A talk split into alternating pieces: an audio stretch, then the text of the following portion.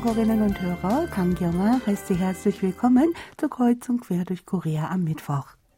Ein Gericht hat erstmals die Verantwortung der südkoreanischen Regierung für die Entschädigung wegen des Vorwurfs der Ermordung von Zivilisten durch südkoreanische Truppen während des Vietnamkriegs anerkannt. Das Bezirksgericht Seoul Zentral urteilte in einer Klage der Vietnamesin Nguyen Titan gegen Südkorea zugunsten der Klägerin. Mehr darüber erfahren Sie gleich im ersten Beitrag. Danach hören Sie die Rubrik Korea hautnah.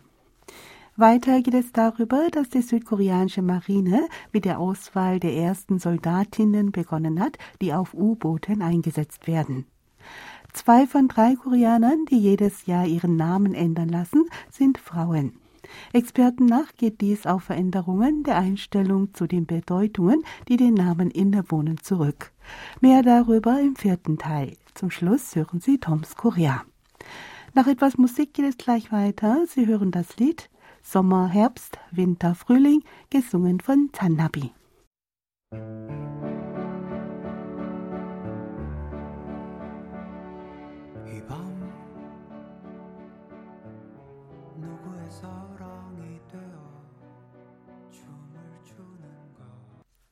Vor etwa drei Jahren hatte die Vietnamesin Nguyen Titan die südkoreanische Regierung auf eine Entschädigung in Höhe von 30 Millionen Won, etwa 22.300 Euro, verklagt. Sie hatte behauptet, dass ihre Familie im Zuge einer Operation im Vietnamkrieg durch südkoreanische Soldaten getötet und verletzt worden sei. Das Bezirksgericht Seoul Zentral hat gestern zugunsten der Klägerin geurteilt und die Regierung zur Zahlung der geforderten Entschädigung verurteilt. Damit hat das südkoreanische Gericht erstmals die Verantwortung der südkoreanischen Regierung für die Entschädigung wegen des Vorwurfs der Ermordung von Zivilisten durch südkoreanische Truppen während des Vietnamkriegs anerkannt. Nach US-Militärdokumenten und Angaben der Klägerin sollen Soldaten der ersten Kompanie der zweiten Brigade der südkoreanischen Marineinfanterie am 12. Februar 1968 bei einer Durchsuchung in dem Dorf Pungni über 70 unbewaffnete Zivilisten erschossen haben. Die heutige Klägerin, die 62-jährige Nguyen Titan, war damals acht Jahre alt.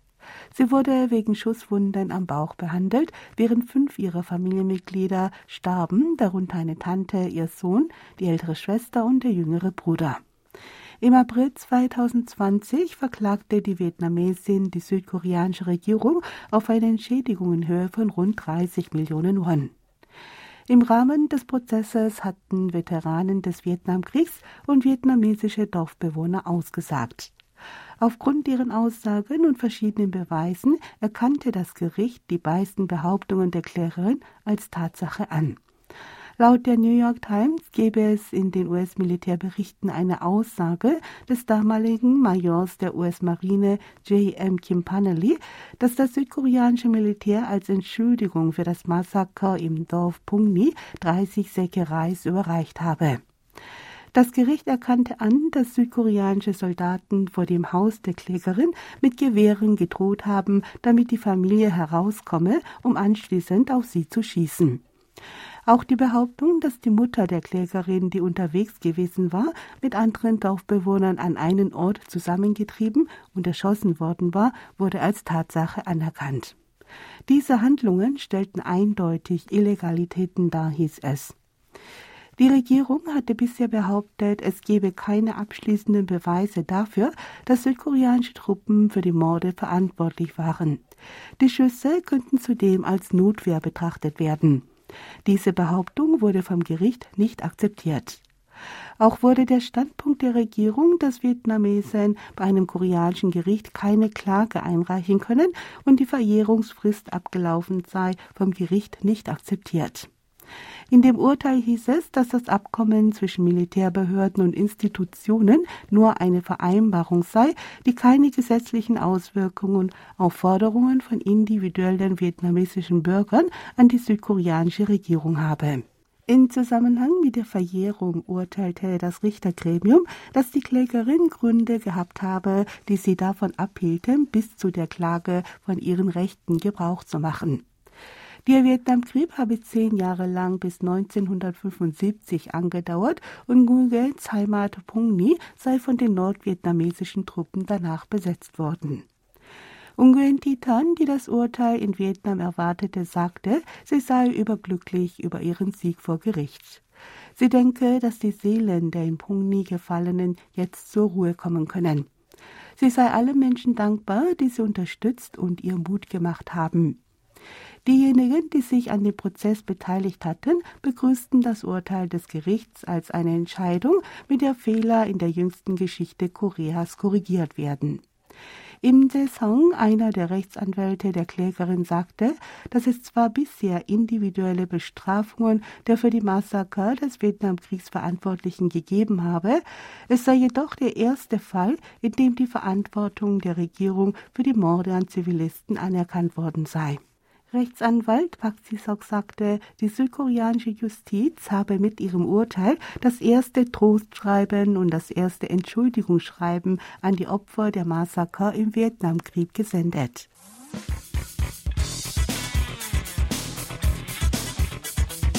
Hören Sie nun Korea hautnah. Heute erfahren Sie mehr über das Perkussionsensemble Groove End, die neulich das Neujahrskonzert in der Konzerthalle Tonamun Kukakdang gegeben hat.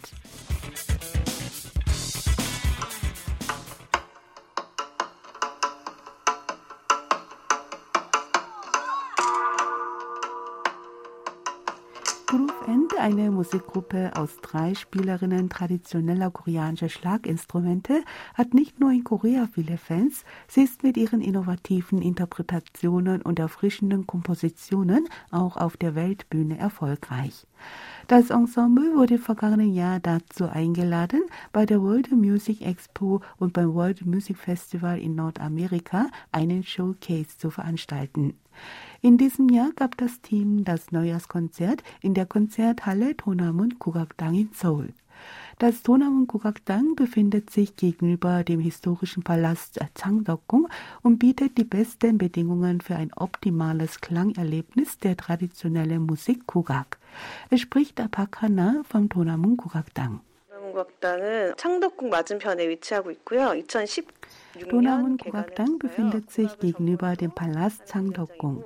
Seit der Öffnung im Jahr 2016 dient sie als eine für die traditionelle koreanische Musik Kugak ausgelegte Konzerthalle.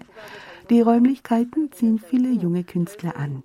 Es werden Aufführungen ins Programm genommen, bei denen Besucher der Gegend Kugak auf unterhaltsame und leicht verständliche Weise kennenlernen können. 창덕궁 그다음에 여기 종로에 방문하시는 관람객들이 국악을 쉽게 접할 수 있게 그런 공연들을 준비했었고요.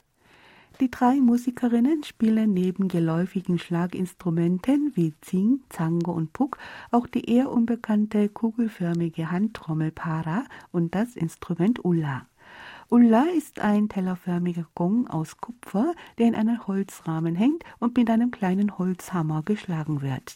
Der Klang ist hell und klar, sodass das Instrument vorwiegend für fröhliche Musikstücke eingesetzt wird. Groove End begeisterte im Oktober letzten Jahres bei der World Music Expo in Lissabon Publikum sowie Musikexperten mit einer 45-minütigen Darbietung. Aufgrund der guten Resonanz bei der weltgrößten Musikmesse für ethnische und traditionelle Musik wurde das Trio zu verschiedenen Musikfestivals in Europa eingeladen. Bis 2024 haben die drei Musikerinnen einen vollen Terminplan für Auftritte im Ausland. 그루브밴드의 리더 이상경이라고 합니다. 2022년에 유럽 시장에서 그래도 꽤 규모가 있는 Ich heiße Isangyong und bin die Anführerin von Groove Ends. Wir hatten 2022 bei der World Music Expo, eine der größten Musikmessen in Europa, und beim Mundial Montreal, einer umfangreichen Musikveranstaltung in Nordamerika, einen Showcase. Wir haben bei den Auftritten gute Kritiken bekommen und planen im nächsten Jahr eine viermonatige Tour. Im März führt uns die Tour zuerst nach Ecuador und Chile. Danach treten wir beim Ostrauer World Music Festival in Tschechien auf. Auch Auftritte in Kanada und England stehen auf dem Programm. 월드 뮤직 페스티벌 있는데 거기도 참여하고 이제 캐나다도 가고 네, 방방곡곡 영국도 가고 네, 많이 갑니다. Die World Music Expo begann 1994 in Berlin und ist die einzige von der UNESCO anerkannte weltgrößte Musikmesse für ethnische, traditionelle und lokale Musik und Folk. Groove End steht nicht nur für die Zukunft des Kugak, die Musikerinnen leisten auch einen Beitrag für die Umwelt, indem sie in weggeworfenen Gegenständen neue Klänge entdecken. Bei Schrotthändlern suchen sie im Müll die für ihre Musikstücke passenden Klangerzeuger. Hören wir zum Schluss die Teammitglieder Kim Ha-kyung und Son Min-ju. Die Anziehungskraft von Schlaginstrumenten Musik braucht man nicht mit Worten zu erklären. Sie liegt darin, dass gegenseitige Blicke und Atemzüge die Musik vollenden. Ich habe als Kind viel mit Schlaginstrumenten experimentiert und Sammelnori gespielt. Mein Leben hat mit Perkussionsmusik begonnen und wird immer noch durch sie bestimmt. Ich bin glücklich, durch mein Spiel andere Menschen aufzumuntern. 내가 연주함으로써 다른 사람을 막 흥이 나게 하고 추임새를 나올 수 있게 하고 한다는 게 참 기쁜 것 같고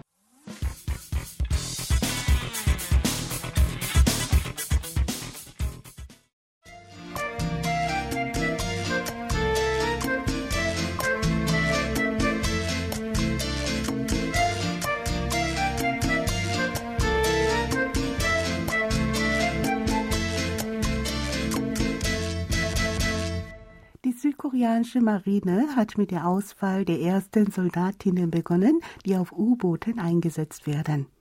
Erstmals seit der Inbetriebnahme des ersten koreanischen U-Boots Changboko im Jahr 1993 wird es Frauen erlaubt sein, auf U-Booten Dienst zu leisten. Die Marine teilte gestern mit, dass vor fünf Tagen den Truppen die Pläne für die Anwerbung von Soldatinnen, die auf einem U-Boot dienen wollen, mitgeteilt worden seien. Angeworben werden Offizierinnen im Rang eines Oberleutnants oder eines Kapitäns sowie Unteroffizierinnen, die nicht älter als 35 Jahre alt sind. Bis Ende März werden Bewerbungen angenommen und nach einem körperlichen Eignungstest und einem Bewerbungsgespräch im Mai und Juni die ersten Soldatinnen für den Einsatz auf U-Booten ausgewählt. In der Ausschreibung wird zwar nicht genannt, wie viele Soldatinnen ausgewählt werden. Laut Informationen will die Marine zwei Offizierinnen und vier Unteroffizierinnen auswählen. Die Marine beschloss im Juli letzten Jahres bei einer Sitzung erstmals, den Dienst von Soldatinnen auf U-Booten zu genehmigen. Mit dieser Entscheidung wurde die letzte Tabuzone für Frauen beim Militär abgeschafft. Die ersten Überlegungen für den Einsatz von Soldatinnen auf U-Booten gab es bereits im Jahr 2014. Die Räumlichkeiten des 1200 bis 1800 Tonnen schweren U-Boots, das damals in Betrieb war, reichten jedoch nicht aus, um es mit den für Frauen nötigen Einrichtungen auszustatten. Die ausgewählten Soldatinnen werden im ersten Quartal 2024 auf einem 3000 Tonnen U-Boot ihren Dienst beginnen, das mit den für die Soldatinnen nötigen Einrichtungen wie gesonderten Schlafräumen und Waschräumen ausgestattet sein wird. In Ländern mit U-Booten der mittleren Klasse ist größtenteils der Dienst von Soldatinnen auf U-Booten erlaubt, darunter in den USA, Deutschland, Kanada, Japan. Argentinien, Frankreich, Norwegen, Schweden, Spanien und Australien.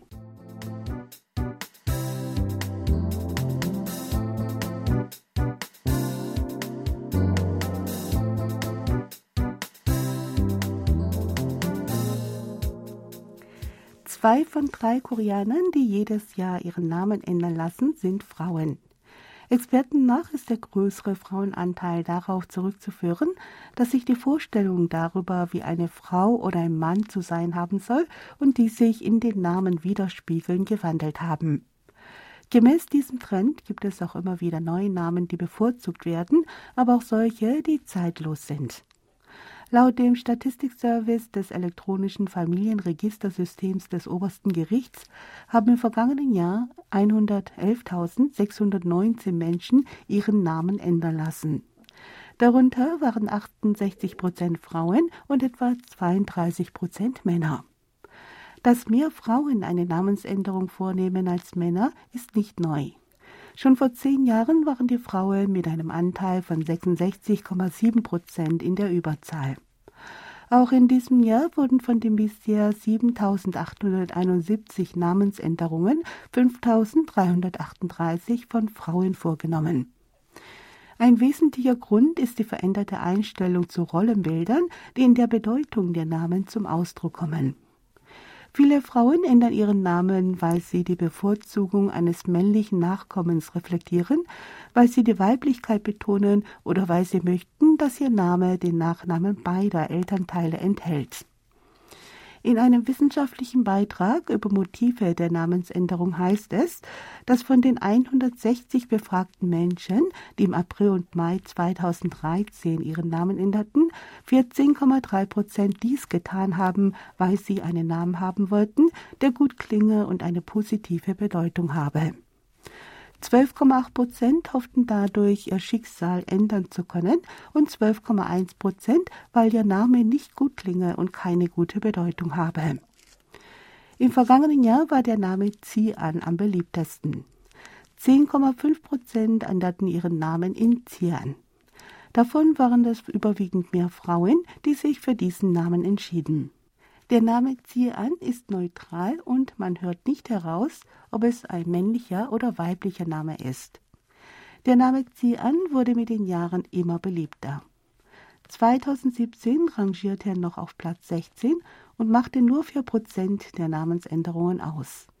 Seit 2019 ist dieser Name die unangefochtene Nummer 1. Nicht nur wird Xian von den Koreanern, die ihren Namen ändern, bevorzugt, er ist auch für Neugeborene beliebt. Von den Namen, die am häufigsten bei Geburtenanmeldungen angegeben werden, rangierte Xian im letzten Jahr auf Platz 3. Interessant ist, dass dieser Name um die Zeit der Ausstrahlung der Fernsehserie My Mister einen Boom erlebte. Die Protagonistin in dem Fernsehdrama heißt Yi Ji-an. Es gibt unter den Namen auch Dauerbrenner, die sich über die Zeiten hinweg großer Beliebtheit erfreuen. Unter den Frauennamen sind dies Ziwon, Soyeon, Soyoung, Soyeon und Suyeon. Unter den Männernamen sind Minjun, Hyunwoo, Zihun und Tohyun heute so beliebt wie vor zehn Jahren.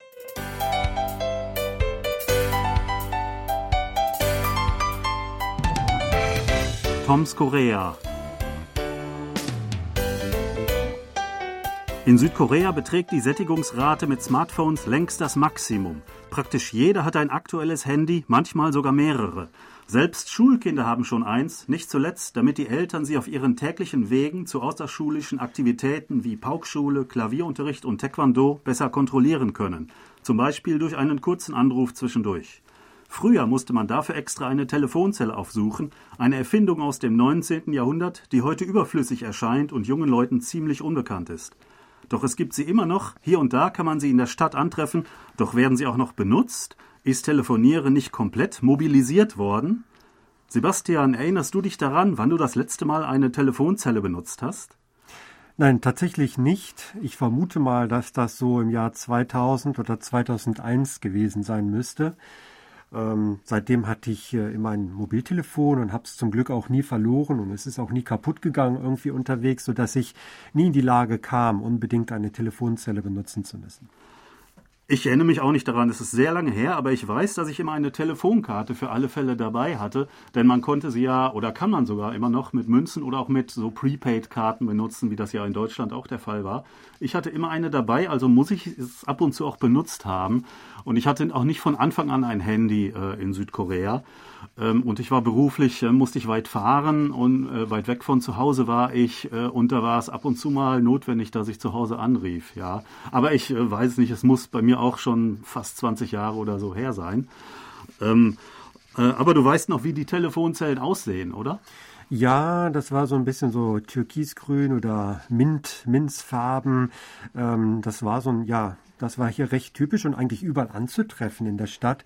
Das sah man ganz häufig, wenn man mit dem Bus unterwegs war, zum Beispiel an U-Bahn-Stationen, auf jeden Fall ganz viele. Ähm, heute, ja, müsste ich noch mal ganz genau darauf achten. Hin und wieder sehe ich welche, aber wirklich nur in Bahnhofsnähe äh, oder vielleicht mal an einem Kaufhaus, äh, aber es ist wirklich selten geworden. Ja, ähm, es gibt auch noch diese alten äh, Telefonzellen. Die Farben sind ein bisschen verblasst. Sie sehen schon wirklich sehr alt aus. Aber ähm, es gibt auch inzwischen neuere Modelle. Ähm, also äh, zum Beispiel in, ganz in schwarz, ein bisschen kleiner gehalten oder gar nicht mehr als Box, äh, in die man hineingehen kann, sondern eher frei aufgehängt äh, mit so ein bisschen Windschutz links und rechts, die in verschiedenen Farben gestaltet sind. Äh, in der langen Jongno-Straße zum Beispiel, da findet man alle paar hundert Meter äh, so eine äh, Telefonanlage oder sogar äh, mehrere Geräte. Und die werden dann wahrscheinlich auch ja, benutzt. Äh, es sind dort ja viele ausländische Touristen auch unterwegs. Und nicht alle haben ja immer ein Handy hier in Korea, die vielleicht nur für eine Tagestour nach Seoul kommen. Und für sie steht dann halt immer dieser, dieser Service immer noch bereit. Also es gibt sie immer noch. Ähm, ich habe eine Zahl gefunden, vor über 20 Jahren gab es weit über 150.000 äh, öffentliche Telefone in äh, Südkorea. 20 Jahre später, also als die Pandemie gerade losging, gab es immer noch 37.000 Geräte. Also es ist immer noch eine ähm, sehr große Zahl. Sie sind immer noch nicht verschwunden und werden wohl weiterhin benutzt. Ja, genau. Man kann noch nicht ganz darauf verzichten. Zum Beispiel gerade, wie du angesprochen hast, Touristen sind vielleicht darauf angewiesen. Oder wenn wirklich das Handy mal verloren geht oder nicht funktioniert, es kann ja wirklich solche Notfälle geben. Ähm, ja, früher hat man auch andere mal gebeten, ob man ihr Telefon benutzen kann, aber heutzutage wird, glaube ich, niemand mehr sein Handy rausgeben, weil da auch viele wichtige Daten drauf sind.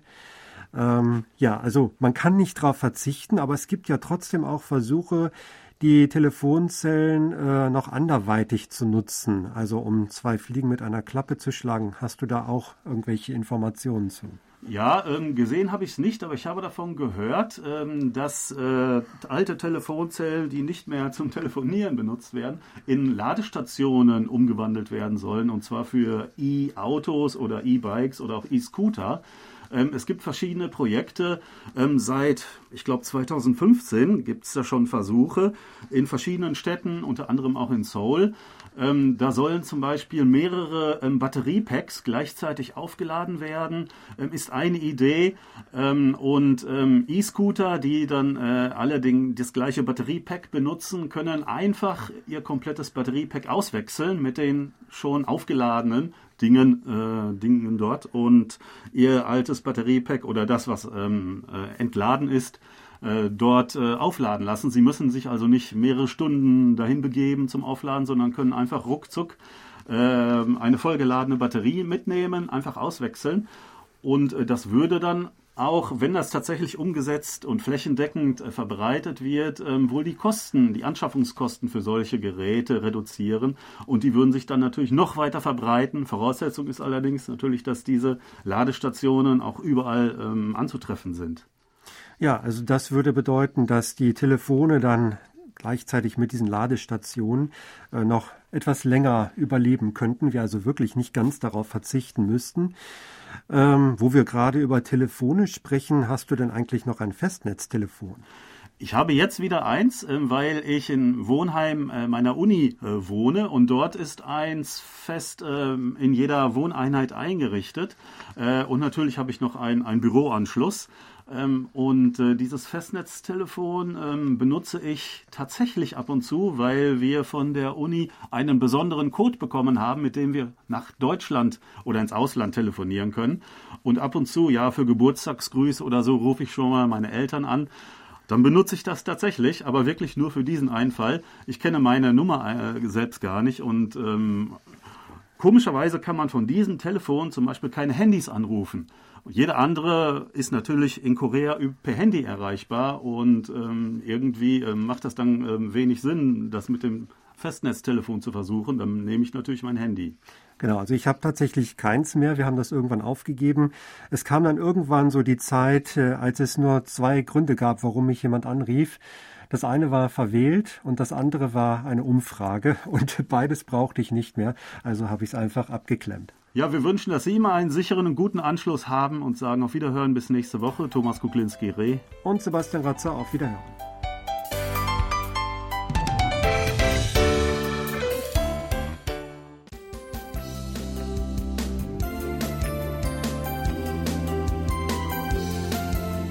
Das war's dann auch wieder für heute in Kreuz und Quer durch Korea. Ich danke fürs Zuhören und sage Tschüss, bis zum nächsten Mal.